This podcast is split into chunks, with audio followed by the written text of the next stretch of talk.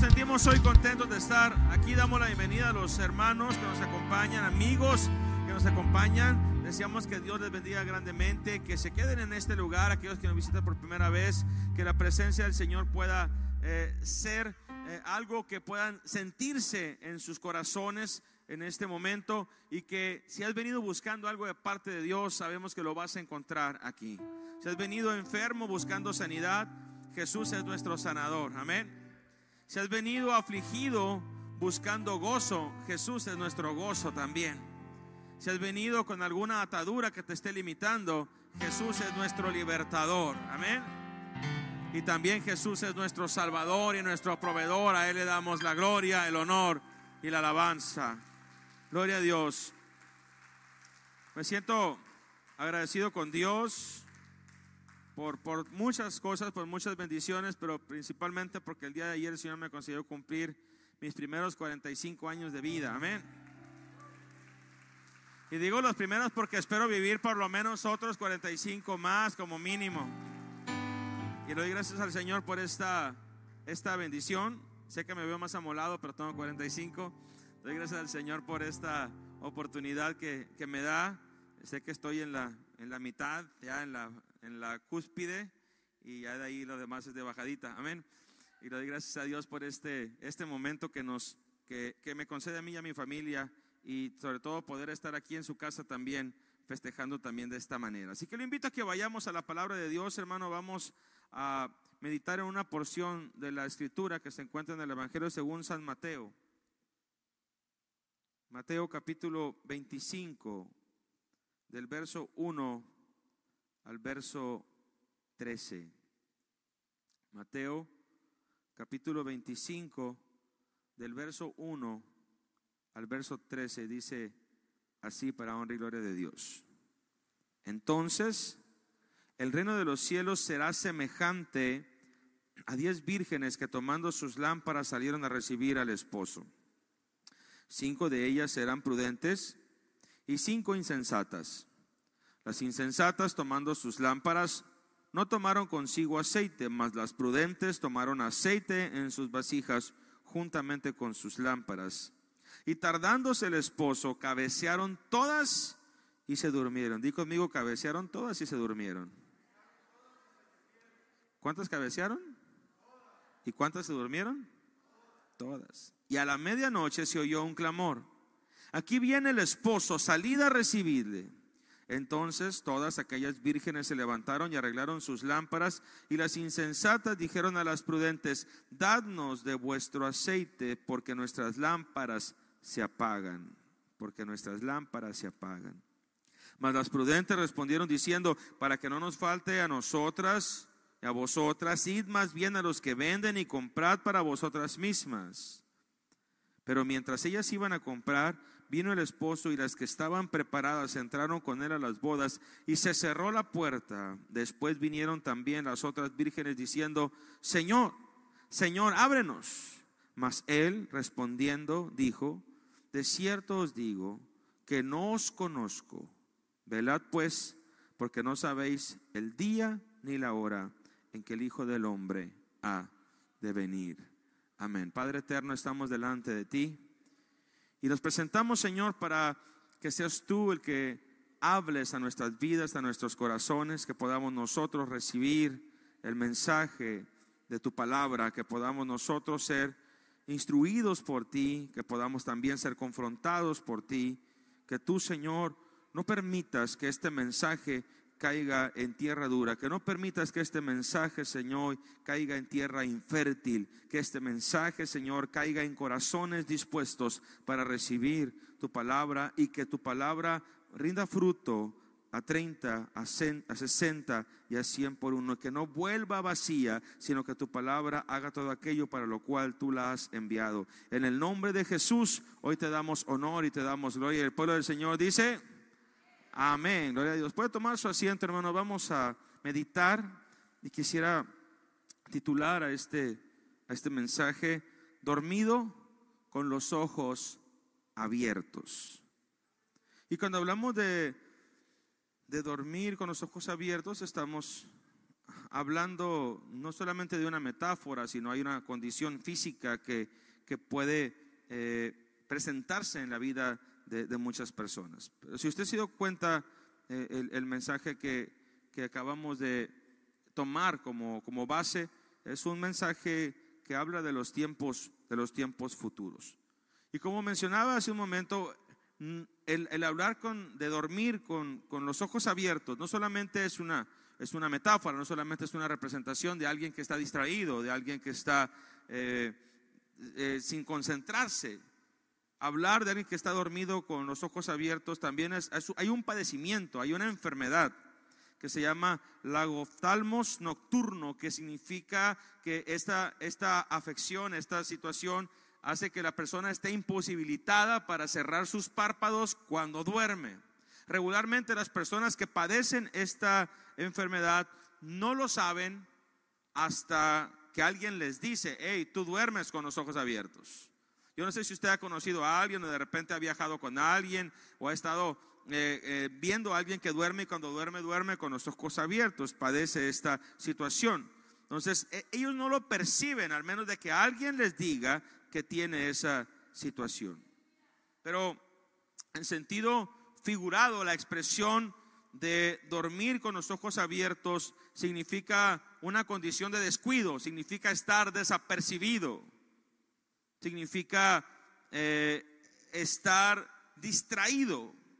Es estar en un lugar físicamente, pero con la mente en otra parte. Yo no sé si a usted le ha pasado eso, pero a mí sí me ha pasado que de repente he estado en un lugar físicamente, pero mi cabeza está en otra parte. Estoy preocupado por algo. Es más, ¿cuántas veces hemos estado en la iglesia, pero nuestra, nuestro cuerpo está en la iglesia, pero nuestra mente está en otra parte? Amén. Habré apagado los frijoles, no me acuerdo. Dejé la plancha prendida, no me acuerdo. Y otros dicen, aquí nos iremos a ir para llegar a la comida china. Estaremos ya en el restaurante. Y estamos aquí, pero nuestra cabeza está en otra parte. A veces puedes estar con tu familia y tu cabeza está en otra parte. A veces puedes estar en tu trabajo y tu cabeza está en otra parte. Puedes estar incluso comiendo con tu esposa y estás físicamente ahí, pero tu cabeza está en otra parte. Estamos presentes, pero ausentes. Presentes, pero ajenos a lo que está pasando en la realidad. Muchos podemos estar incluso llevando a cabo nuestro rol como padre, como madre, en nuestra, en, nuestra familia, y estamos allí físicamente, pero estamos ausentes de todo lo que está pasando en ese lugar, ajenos a lo que está pasando en nuestra casa. Amén. El pasaje leído relata una de las parábolas de Jesús. Y es una parábola escatológica, es decir, que habla de lo que sucederá en los tiempos por venir, en los tiempos futuros.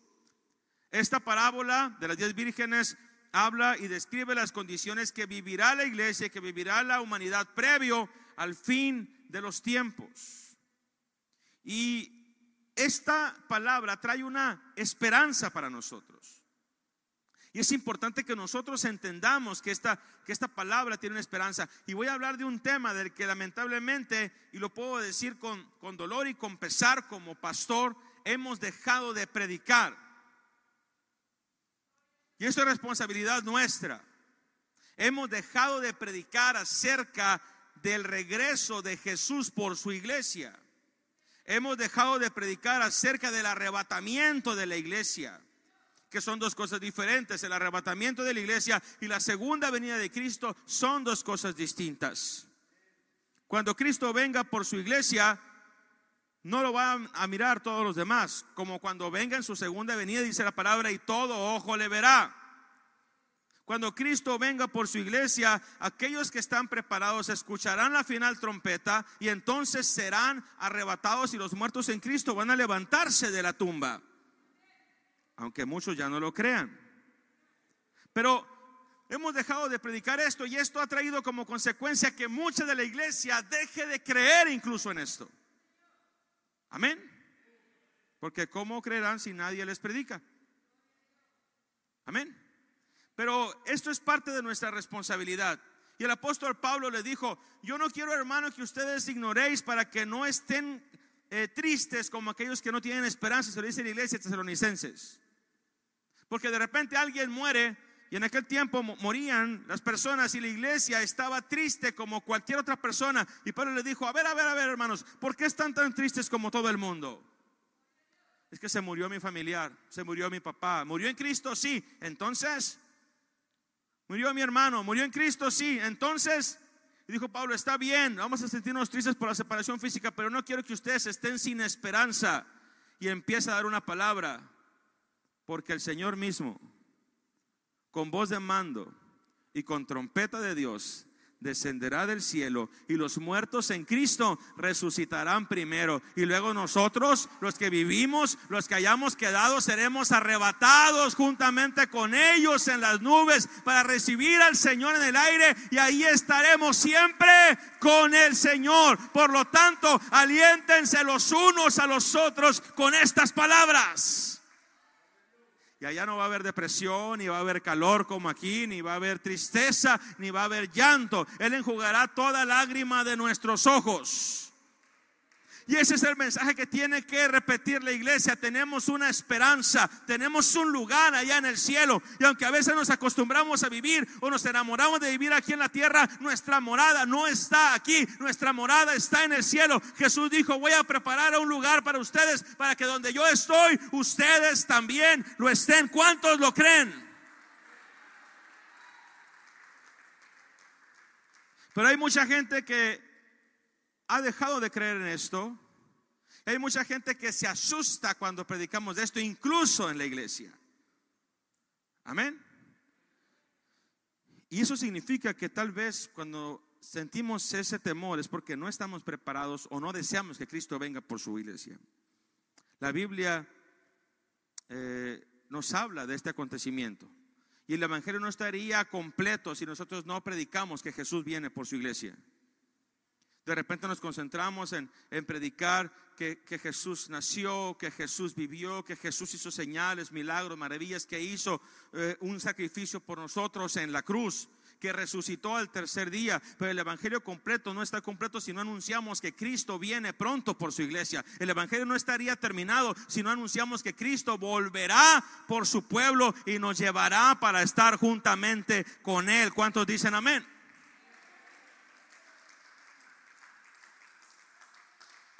Así que, aunque hemos estado hablando de avivamiento durante estos meses, no podemos hablar de un avivamiento sin hablar de que Cristo vendrá por su iglesia. Y de que tenemos que estar conscientes y despiertos para cuando Cristo venga por su iglesia. El pasaje que leímos hace un momento habla, habla de ese tiempo y Jesús inicia esta parábola diciendo, el reino de los cielos será semejante será. ¿En qué tiempo lo está diciendo? Futuro. La mayoría de las palabras de Jesús decía, el reino de los cielos es semejante a, lo mencionaba en tiempo presente, es semejante a una mujer que perdió una moneda, es semejante a un hombre que compró un campo, es semejante a un hombre que hizo y em, empieza a decir, pero en este caso Jesús dice, el reino de los cielos será semejante. Lo menciona en tiempo futuro, lo que pasará en el tiempo cercano al fin de los tiempos. ¿Y a qué se refiere Jesús con el reino de los cielos? Se refiere al efecto del Evangelio sobre la humanidad. ¿Qué impacto tiene la palabra de Dios en la vida de los hombres? Y cuando habla Jesús de el, el reino de los cielos, hace un comparativo del papel de unas jóvenes vírgenes en una ceremonia nupcial, una ceremonia de bodas. Para poner un poco en contexto, Jesús se encuentra sentado en el monte de los olivos junto con sus discípulos y empieza a dar una enseñanza. En esta enseñanza da una serie de señales y llega al punto de realizar una enseñanza por medio de esta parábola para instruir a sus discípulos sobre la actitud correcta que tenemos que tener esperando la venida del Señor. La actitud correcta que tiene que tener la iglesia esperando la venida del Señor. Una iglesia tiene que estar consciente y despierta. Date una cachetadita y, tengo que estar consciente y despierto. Y si ves que alguien se está durmiendo, te doy permiso de que le digas, tienes que estar consciente y despierto. ¿eh? Tienes que estar consciente y despierto. La iglesia tiene que estar consciente y tiene que estar despierta. La iglesia tiene que estar enfocada. No una iglesia dormida con los ojos abiertos, que está, pero no está. Esta palabra nos trae varias enseñanzas y la primera enseñanza que nos trae este pasaje es que en esta parábola había un solo grupo, pero con dos actitudes. Jesús no habla de dos grupos, habla de un solo grupo con dos actitudes. Las diez eran vírgenes. Lo que diferenciaba a las vírgenes solamente era su actitud. Los dos grupos tenían muchas cosas en común. Eran vírgenes, tenían lámparas, tenían vestido para boda, tenían el objetivo común, alumbrar al esposo cuando llegaba a la casa de la novia. Y quiero explicarte un poco cómo se daba el proceso de una boda en tiempos de Jesús para que entendamos por qué Jesús utiliza esta parábola. El novio se reunía con sus amigos y tenía una fiesta previa con sus amigos antes de la ceremonia que se llevaría a cabo. Y esta la tenía en la casa del novio, en la casa de los padres del novio. Cuando llegaba a la hora de la ceremonia, después de terminar esta reunión, iba el novio con sus amigos y toda la gente que estaba en la casa del novio a la casa de la novia. Las vírgenes amigas de la novia recibían al novio cuando escuchaban que ya venía y con sus lámparas alumbraban el camino para que él llegara a la casa de la novia y juntos se fueran todos a la casa del padre donde estaba preparado todo para la fiesta de bodas. En ese lugar se llevaba a, se llevaba a cabo la ceremonia y también la fiesta. El trabajo de las vírgenes, como dije, era alumbrar el camino del novio para que pudiera llegar a la casa de la novia y llevársela a la casa del padre. Estas vírgenes tenían lámparas, tenían su vestido especial, pero había algo que las diferenciaba a las dos. Cinco eran prudentes y cinco eran insensatas. Prudente significa preparado, precavido, cuidadoso. Esa es una persona prudente, alguien preparado, alguien precavido, alguien cuidadoso. Y las otras cinco eran insensatas. Y otra palabra que se utiliza como sinónimo en la Biblia es fatuo o fatua. Fatuo significa insensato, imprudente, necio o hasta tonto. Es una acepción de la palabra. El significado de esta palabra habla de alguien con necedad, con poca inteligencia, que es arrogante, que se puede considerar más que los demás, que no acepta consejo. Esa es una persona insensata.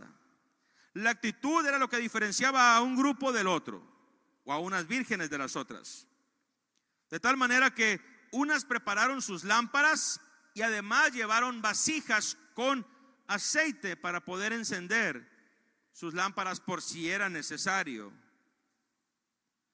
La sabiduría y la necedad son cosas opuestas se les dio el consejo tal vez a las diez vírgenes y le dijeron, alguien de experiencia, alguna mujer de experiencia les dijo, muchachas, llévense una vasija y llévense aceite por si acaso. A veces se prolonga la reunión, a veces llega más tarde el novio, llévense una vasija por si acaso. Y dijeron, ah, no, ¿para qué? Imagínense, llevar la lámpara, y llevar la vasija y llevar aceite, andar cargando con todo esto. Ay, no, qué fastidio, ¿no? ¿Para qué tanto? Con este aceite es suficiente. Y no hicieron caso a esta recomendación. Las vírgenes representan a la iglesia. Y dentro de la iglesia están estos dos grupos. Dentro de la iglesia están los prudentes y los no tan prudentes. Los prudentes y los necios. El aceite representa el Espíritu Santo, la presencia de Dios en nuestra vida. Y al igual que las vírgenes, un grupo busca más y un grupo dice, nah, ¿para qué? Es mucho. ¿Para qué tanto? ¿No has escuchado alguna vez esa frase en la iglesia? ¿Para qué tanto? ¿Para qué? ¿Para qué hacemos tanto? Esto y lo otro, y, la célula, ir a evangelizar, y que el culto el miércoles, y que el culto el domingo, y que, que, que allá, y que matutino, y que velada. ¿Para qué tanto? Y luego que el ministerio, ¿para qué tanto? Total, si voy el domingo, con eso tengo, con eso lo hago. Y de repente vivimos una espiritualidad así como un poco limitada. Y hay un grupo de vírgenes que escucha las recomendaciones, un grupo que se apercibe, un grupo que se prepara, mientras otro sobrevive. Y trae lo suficiente para sobrevivir. Al cabo, el próximo domingo o cuando vuelva en domingo, voy a volver a agarrar aceitito y voy a volver a prender mi lamparita. Y si se me apaga, pues ya habrá otro domingo, ya habrá otra actividad en la cual yo pueda llenar y echarle unas cuantas gotitas de aceite para volver a llenar mi lámpara o prenderla lo suficiente.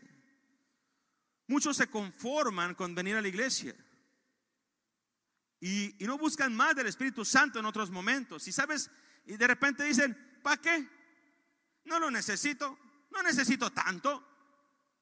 Pero sabes que llegó un tiempo en que nos dimos cuenta que si lo necesitábamos.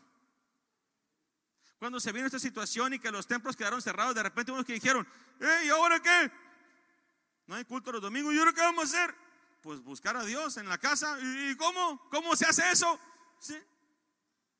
Y muchos se quedaron secos y muchos se quedaron vacíos. Pero el que tenía su lámpara llena de aceite le alcanzó para todo el 2020 y parte del 2021 y todavía tiene aceite para seguir usando y para seguir prendiendo la lámpara y para seguir glorificando a Dios.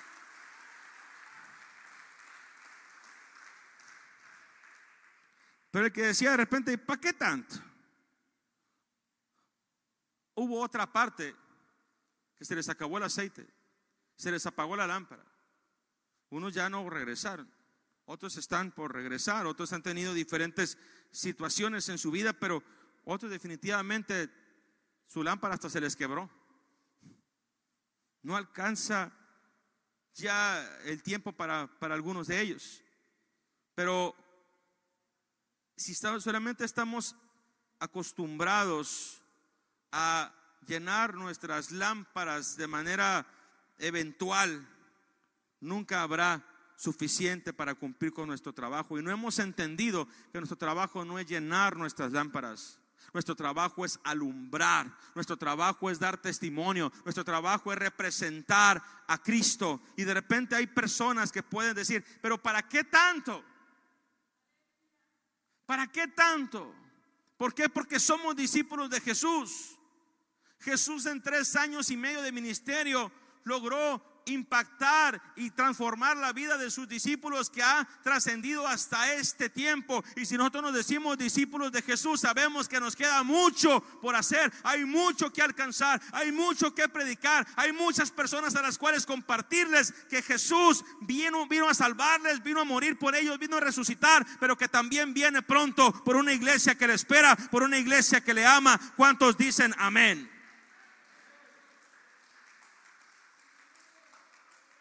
Pero había un solo grupo con dos actitudes.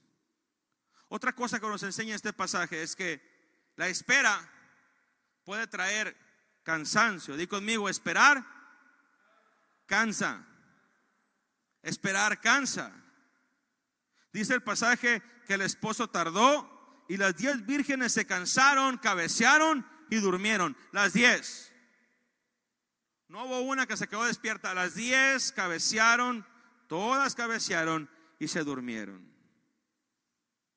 Hace tiempo que hemos estado diciendo, desde que tenemos uso de razón, que Cristo viene por su iglesia, mucha gente dice, ah, ya no creo. Desde que están diciendo que Cristo viene por su iglesia, pues hoy más que nunca, hermano, podemos estar seguros que Cristo viene pronto por su iglesia. Y cada día que pasa estamos más cerca de la venida de nuestro Señor Jesucristo por su pueblo. Pero la Biblia me dice que todas cabecearon y todas se durmieron. En algunas parábolas, como la del trigo y la cizaña, Jesús también señala que los labradores y los que habían sembrado y estaban cuidando el campo se durmieron. Entonces vino un enemigo y sembró cizaña y refleja un estado de cansancio involuntario. Nadie se quiere cansar y nadie se quiere quedar dormido por sí mismo cuando está ocupado. Pero el cansancio viene, hace un efecto en nosotros y nos dormimos. Dice la Biblia, el novio tardó más de la cuenta. Y mientras esperaban, cayeron dormidas. ¿Qué fue lo que las hizo caer dormidas? La rutina, el cansancio. Fueron víctimas de la rutina, del aburrimiento y del cansancio. Se fue la emoción inicial que tenían en un principio. Se fue la energía del principio, se fue el entusiasmo. Me las imagino como eso de las seis de la tarde. Y va a venir el novio y con sus lámparas y bien bonitas y con sus diademas y, todas mirándose en el espejo. Y, cómo se ve mi vestido. Muy bien, te ves preciosa, amiga. Y tú también ahí te ves chula, mana, ¿sí? Y todas muy contentas ahí, mirando que estaban muy guapas. Y llegó las 7 de la tarde, pasó una hora, 8, 9, 10, 11, 12. Estaban dormidas. Se empezaban a aburrir, ya de repente estaban unas tiradas, la diadema caída, ¿sí? Una así, una así, toda despeinada, así. Y el aburrimiento hizo presa de ellas. Y obviamente esto impactó en ella. Ya no tenía el mismo entusiasmo. Ánimo, muchachas, ahí viene el novio. Sí. Al principio sí viene el novio. ¡Wow! Un grito de júbilo. ¡Wow! ¿Y cuántos dicen amén? ¡Amén! Pero ya a las 10 de la noche, ¿cuántos dicen amén? Amén. ¿Qué calor está haciendo en la 15? ¿A quién se le ocurre hacer cultos en julio?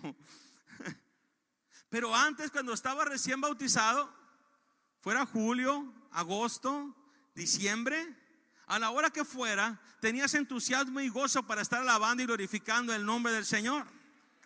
No había hora, no había día de la semana que tú no estuvieras buscando la presencia y el poder de Dios en tu vida. Se te hacían cortitos los cultos. Se acababa un culto y te ibas a otro lugar porque te querías seguir gozando en la presencia del Señor. Hoy llega un momento en que ya lleva 20 minutos predicando. ¿A qué horas irá a acabar? ¿A qué horas irá a parar este hombre? ¿Sí? Y de repente empieza a haber cierto aburrimiento, pero las lámparas se fueron apagando poco a poco y fueron cayendo dormidas, unas y luego las otras. Ahora pues estaban pasando un momento distinto. Se cansaron. Se cansaron de verse la una a la otra. Primero, ay, qué bien te ves, amiga. Ay, tú también, eres un amor, qué, qué linda. Ya después empezaban a ver y, ¿y eso qué? Te sientes más guapa que... Y empezaron a verse los detalles. Ya no te diste cuenta de que una mancha de mole en el vestido, ¿sí? Y se olvidaron de por qué estaban allí. Cuando perdemos el propósito, es fácil perder también la motivación. Y mucha gente en la iglesia ha perdido la motivación porque ha perdido el propósito. Muchos ya no saben a qué vienen. Amén. Muchos ya no saben por qué son cristianos.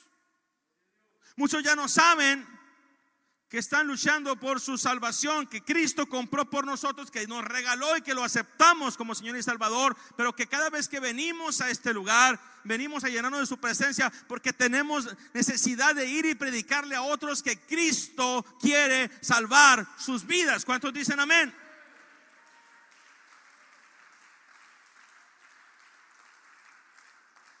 Y cuando olvidamos las razones por las cuales hacemos lo que hacemos, es fácil perder la perspectiva y perder el enfoque.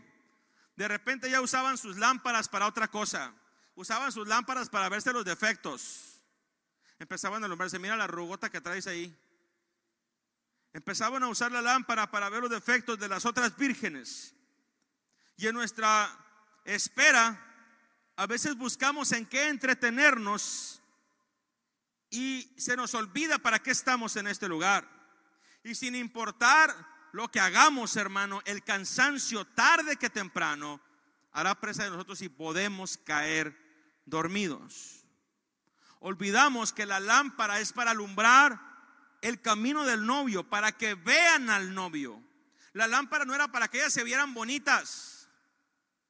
La lámpara no era para salir bien en las selfies. La lámpara no era para que ellas se vieran guapas, la lámpara era para que el novio se pudiera ver y para que la novia viera al novio y para que el novio pudiera ver el camino para llegar a la casa de la novia. Y a veces se nos olvida porque estamos aquí, de repente nos importa más si yo me veo, si a mí me reconocen, si a mí me respetan, si a mí me alaban o si a mí me dan cierto reconocimiento. Pero quiero decirte, la lámpara no es para ti, la lámpara es para que el novio pueda ser reconocido. La iglesia fue puesta en este lugar para que el mundo conozca al novio, para que el mundo conozca a Jesús, para que el mundo conozca al esposo. ¿Cuántos dicen amén?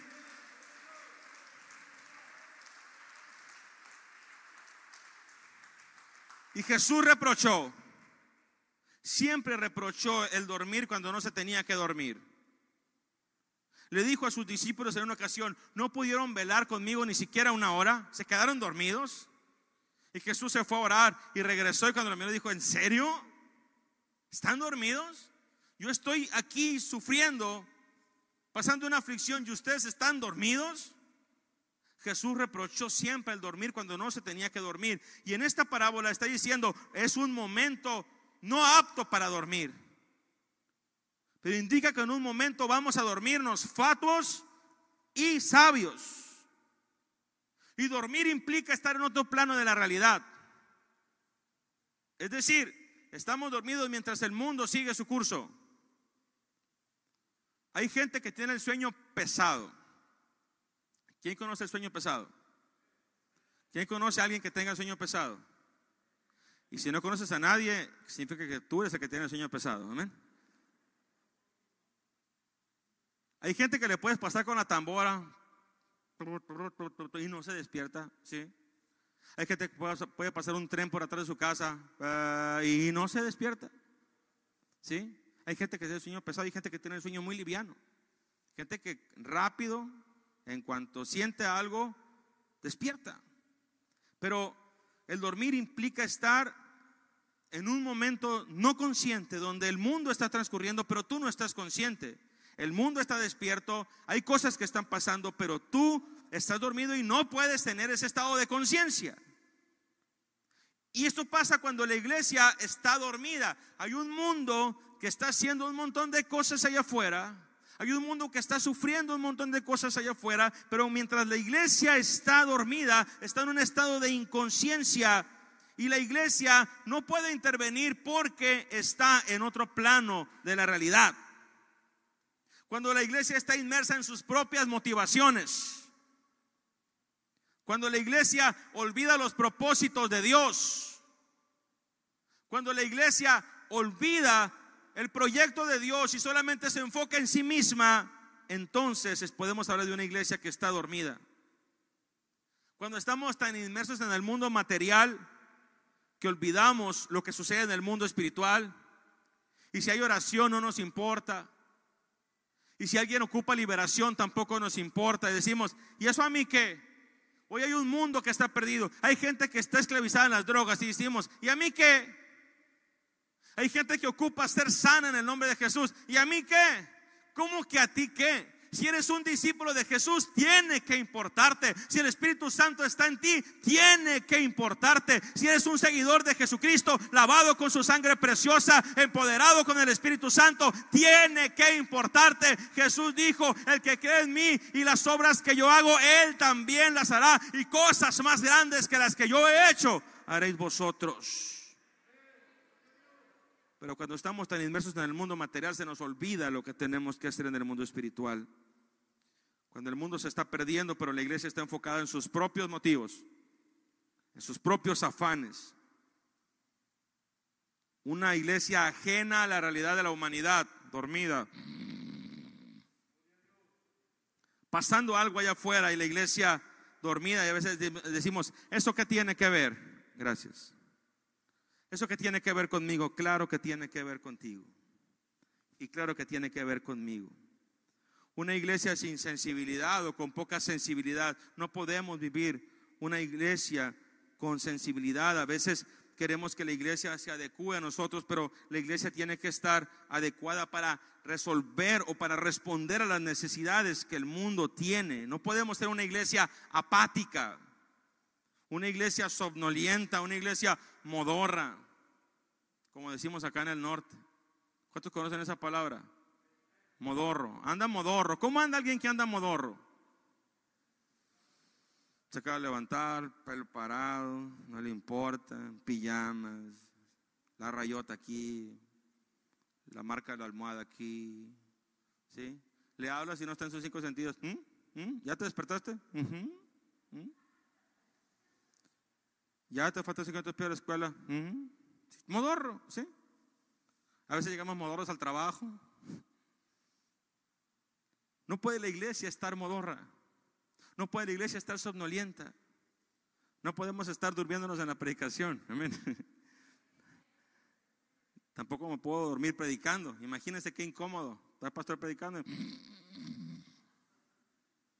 Se notaría mucho, ¿verdad? Pero también de aquí se nota quién se duerme allá, hermano. Dice la palabra de Dios que todos nos vamos a despertar. Cuando el novio se acerque, todos vamos a despertar, pero no todos vamos a estar preparados, hermano. Y esto es muy triste. Cuando el novio salía de la casa de su padre a la casa de la novia, se oía a la distancia la música, la algarabía que acompañaba al novio de sus amigos. Y venían por el camino hacia la casa de la novia a unirse con su esposa y llevarla un grupo de mensajeros iban adelante del novio y empezaban a gritar por las casas de la aldea, allí viene el esposo, salgan a recibirlo. Ese es el rumor del cual habla la palabra de Dios. Y llegará el tiempo en que ese clamor que menciona Jesús, ese rumor que menciona Jesús, que se dio a la medianoche, es el que ocasionó que las vírgenes se pudieran despertar.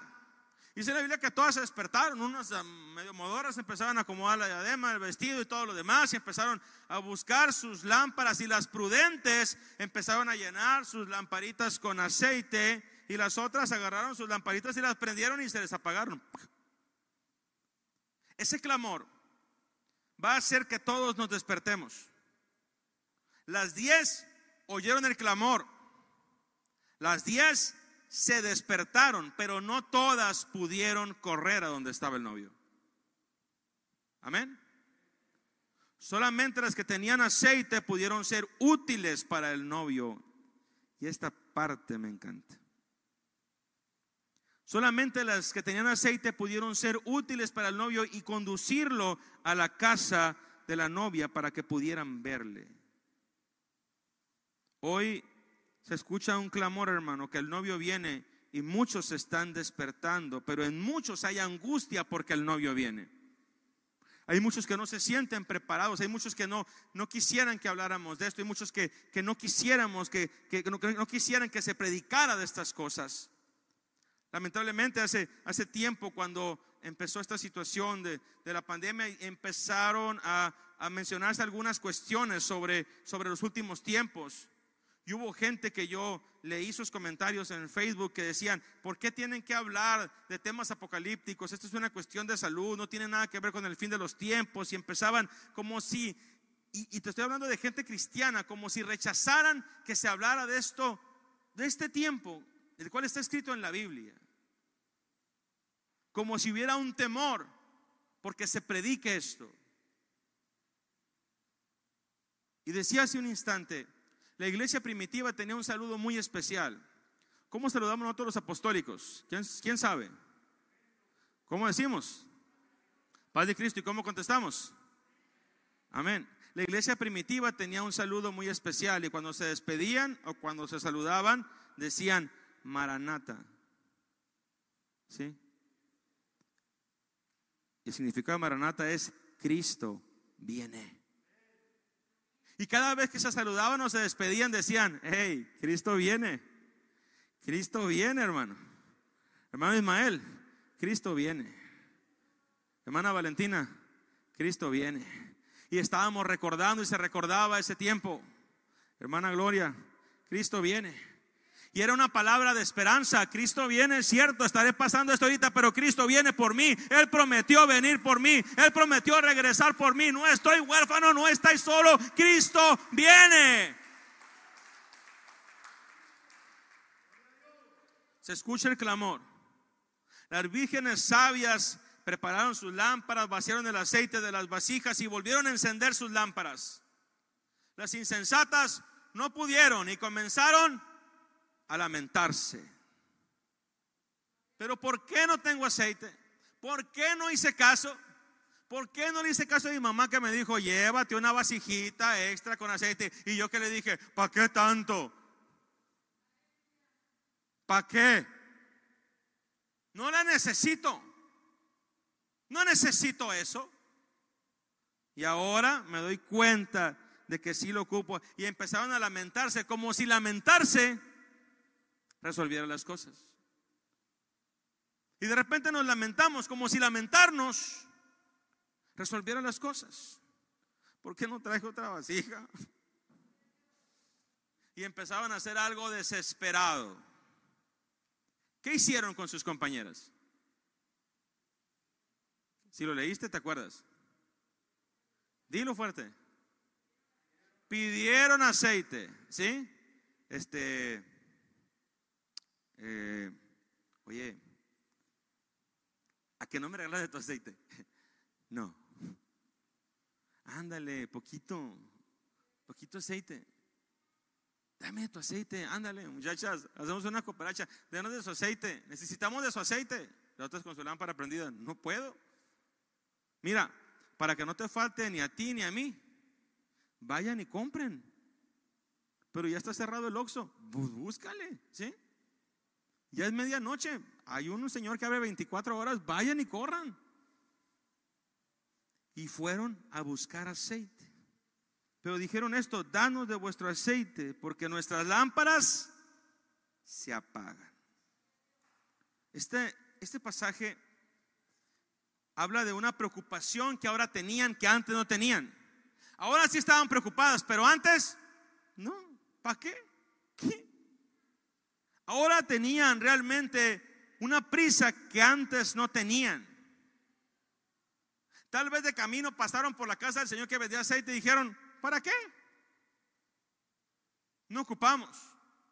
Pero ahora necesitaban. Hay un principio fundamental en esta palabra, hermano. Y quiero que nos quede bien grabado. El aceite no se presta.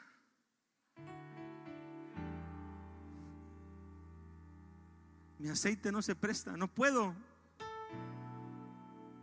Por más que ames a tu esposa, si tú le quieres compartir de tu aceite, no puedes. Por más que ames a tu esposo y te preocupes por él, y tú le quieres compartir de la presencia de Dios que hay en ti, no puedes. Si tú le quieres dar del Espíritu Santo que hay en ti, no puedes. El aceite no se presta. El aceite no se presta. No te puedo dar de mi aceite. La unción del Espíritu Santo no se puede dar. La presencia de Dios en tu vida es algo personal, hermano. La unción es algo personal. Puedes inspirar a otros a vivirla, pero no puedes compartirla. Puedes motivar a otros a buscar más de Dios, a desear la presencia de Dios, pero no puedes darle de lo que Dios te ha dado. Puedes motivar, Pero el derramar de su presencia solamente lo puede hacer el Señor. Él solamente puede dar de su Espíritu Santo. Él solamente puede derramar de su gloria. Tú puedes orar para que Él toque a alguien más. Tú puedes orar para que Él bendiga a alguien más. Puedes pactar con Dios para que Él bendiga a alguien más. Pero no puedes darle de tu aceite. Elías no le dio de la doble porción de su espíritu a Eliseo. No fue Elías el que lo dio. Y Eliseo lo sabía. ¿Qué pides? Le dijo Eliseo. Quiero tener el doble de lo que tú tienes. Pero eso solamente lo puede hacer Dios. Él sabía que la presencia solamente la daba el Señor. Y cuando él miró que fue arrebatado, Elías en ese momento, dice la palabra de Dios, que fue lleno con la doble porción del Espíritu que había en Elías. Y se levantó un profeta que hizo el doble de milagros. Que hasta en sus huesos tenía el poder para resucitar a los muertos. Las vírgenes prudentes dijeron, no tenemos suficiente aceite, no nos vaya a faltar a nosotras. Que a ustedes vayan donde lo venden. Nosotras queremos servir, dijeron las vírgenes prudentes. Y vamos a servir. Escúchame bien. Nosotras queremos servir. Y vamos a servir. No me puedo detener porque tú no tienes aceite. El novio me necesita a mí. Si tú no te preparaste, yo no te puedo esperar. El novio me está esperando a mí. Y por más que te ame y por más que te aprecie, yo no te puedo esperar. El novio necesita mi lámpara, el novio necesita mi aceite y voy a ir a donde está el novio.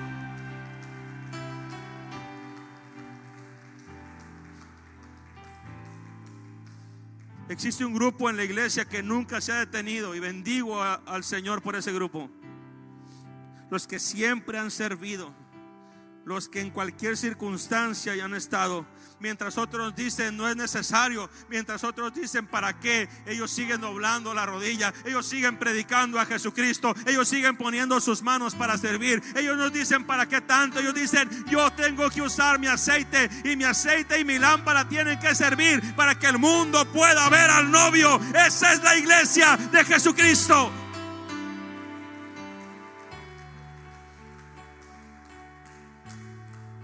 Llegará el día en que esos que te he dicho, ¿para qué tanto? Te dirán, hermano, por favor, ora por mí. Hermano, por favor, ayúdame. Hermano, por favor. Y tal vez no puedas hacer nada. Mientras otros decían que no es necesario, este grupo seguía sirviendo. Mientras otros se cansaban, ellos aún cansados se mantenían ocupados. Mientras otros se preocupaban por lo material y por lo personal, ellos seguían alumbrando el camino del novio. Ese grupo siempre tiene aceite para servir al novio. Y aunque a veces se canse y se duerma, despierta y está listo para seguir sirviendo. No tiene temor de la venida del novio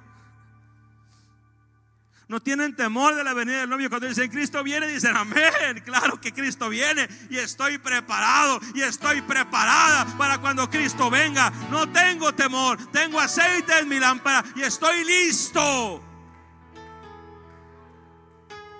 Corre a donde está el novio para alumbrar su camino. Se alegra y se goza en la venida del novio. Hermano, si tú eres de los que se asustan cuando hablamos de esto, preocúpate. Si tú eres de los que se incomodan cuando hablamos de estos temas y dices, ay, ¿para qué están hablando de esas cosas? Preocúpate. Significa que a tu lámpara le falta aceite. Significa que a tu lámpara le falta aceite. Empieza a buscar aceite en este tiempo, porque todavía hay tiempo de hacerlo. No perdamos tiempo, hermano, durmiendo hay que vigilar el nivel de aceite de nuestras lámparas. Hay que vigilar el nivel de aceite de nuestras vasijas. Si las vírgenes fatuas no se hubieran dormido, hubieran tenido tiempo de darse cuenta que se les acabó el aceite. Se quedaron dormidas tal vez con su lámpara prendida y se acabó el aceite. Pero si hubieran estado despiertas todavía había tiempo para ir con el que vendía aceite y llenar sus lámparas. Vigila tu nivel de aceite, hermano. Vigila tu nivel de unción. Vigila tu nivel de unción, la presencia de Dios en ti. Ya tiene más. Y ve por más aceite porque cuando llegue el novio, hermano, lo vas a necesitar. Cuando llegue el novio, lo vas a necesitar. El mundo tiene que ver a Jesús por medio de tu luz. Yo te quiero preguntar, ¿qué tan fuerte brilla tu lámpara ahorita? ¿Qué tan fuerte pueden ver a Cristo en ti? ¿Qué tan fuerte pueden escuchar a Cristo en ti? Si te duermes, puede ser que tu aceite se acabe. Y cuando venga el novio, no alcances a comprar más. Quiero explicarte por qué era tan importante esto y con esto estoy concluyendo. Cuando llegaba el novio y que llegaban los mensajeros, se escuchaba la música, se acercaba el novio, entonces las vírgenes salían con sus lámparas a encontrar al novio y empezaban a alumbrarle el camino. Unas alumbraban el camino y otras alumbraban el rostro del novio. Para que cuando la novia estuviera en la entrada de su casa y mirara, la luz pudiera verse reflejada en el rostro del esposo y la novia pudiera sonreír y decir, ese es mi esposo. Ese es mi esposo. Y cuando llegó el momento, las vírgenes prudentes fueron y alumbraron el camino y alumbraron al esposo y la novia lo recibió. Pero mientras estaba sucediendo esto, las vírgenes insensatas fueron a comprar aceite. El procedimiento era este. La novia salía, encontraba al esposo y se iban caminando a la casa del padre del, novio. Y ahí entraban y entraba hasta que entraba el último invitado que iba en esa caravana. Se cerraba la puerta y una vez que se cerraba la puerta no se abría más. Cuando entraba el último invitado que iba en esa caravana, hasta ese momento entraba el último de los invitados a las bodas. De tal manera que las vírgenes insensatas fueron y buscaron. Cuando las vírgenes fueron a comprar aceite, el novio llegó. Las vírgenes prudentes se unieron a la procesión. La novia se unió y fueron a la casa del padre del novio. Y cuando entró el último invitado, la puerta se cerró. El momento que eso sucede, las vírgenes llegaron con sus lámparas encendidas, las vírgenes insensatas. Es por eso que al momento que llegaron las vírgenes insensatas con sus lámparas ya encendidas, llegaron fuera de tiempo. Di conmigo, fuera de tiempo. No era el tiempo ya, no pudieron entrar porque no era el tiempo. Y le dijeron, Señor, ábrenos. Señor, por favor, ábrenos. Señor, te lo rogamos. Mira, se nos hizo un poquito tarde, se nos acabó el aceite, pero aquí traemos nuestras lámparas prendidas. Mira, mi lámpara está prendida. Y se escuchó una voz que les dijo, no les conozco. No los conozco. No sé quiénes son ustedes. No estuvieron conmigo cuando llegué. No me alumbraron el camino sus lámparas y su luz no me sirve de nada ahorita. Hermano y hermana, no podemos estar dormidos. No perdamos el tiempo. Aún es momento de revisar la lámpara. Aún es momento de recuperar el entusiasmo. Aún es momento de volver al primer amor. Aún es momento de volver a encender nuestras lámparas. Irónicamente vivimos en el tiempo en el cual la gente duerme menos que nunca por sus ocupaciones. Su ocupación es mucha. Existe mucho insomnio voluntario. Muchas distracciones nocturnas. Pero no por dormir significa que están, no, no por no dormir significa que están despiertos. Son dos cosas diferentes. Hay mucha gente que no duerme de noche, pero está dormida espiritualmente. Hay mucha gente que pierde el tiempo en la noche, en la madrugada. Hay muchos dispositivos prendidos de madrugada.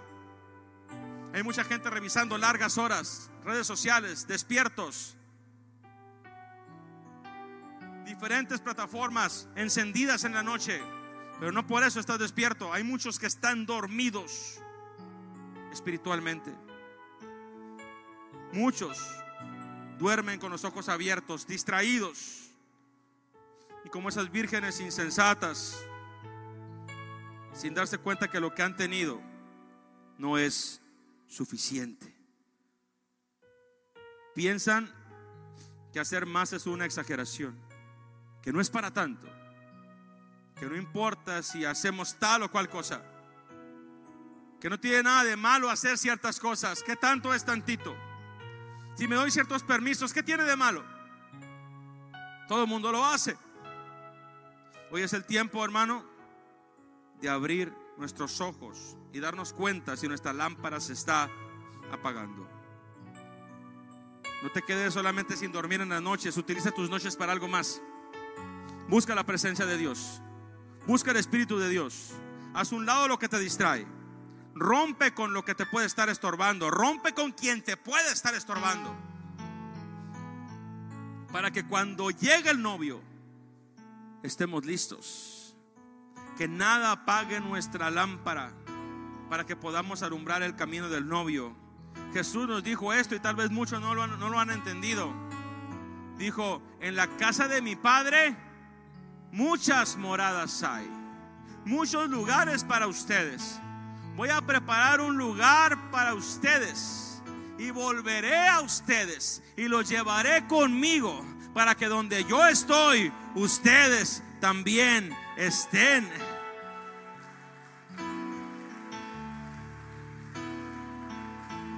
¿Y sabes tú que el libro de Apocalipsis habla de una gran boda que habrá al final? La gran boda que habrá al final cuando Cristo venga por su iglesia y por su pueblo se celebrará allá en esas moradas. ¿Y sabes quiénes son los invitados a esa boda? ¿Sabes quién es la novia? ¿Sabes quiénes somos la novia de Jesús? ¿Sabes quiénes estarán listos para estar en esa boda? Tú y yo. Ahí está nuestro lugar. Esa es nuestra morada. Ese es nuestro espacio. Ese es nuestro lugar. Que nada apague nuestra lámpara. Que podamos ser un instrumento útil del Señor. Dile al Señor, aquí estoy. Aquí está mi lámpara. Llena, Señor, de aceite mi lámpara para que el mundo pueda verte. Amigo que nos escuchas que tienes tiempo oyendo el mensaje del Señor y que no te has bautizado, el tiempo se está acabando. No es presión, pero el tiempo se está acabando. Si no has tomado tu decisión de entregarte a Cristo, aún tienes tiempo, pero cuando Cristo venga por su iglesia ya no habrá tiempo. Cuando Cristo venga por su pueblo, querrás que alguien te bautice, pero no vas a encontrar a nadie que te pueda bautizar. Y si te bautizan ya no va a valer. Porque el tiempo de la gracia es ahora. Hoy es el día de salvación. Hoy es el día en que el Señor tiene abiertas las puertas y llegará el momento que tal vez, como en los días de Noé, estaremos como esas vírgenes. Ábrenos, Señor, por favor.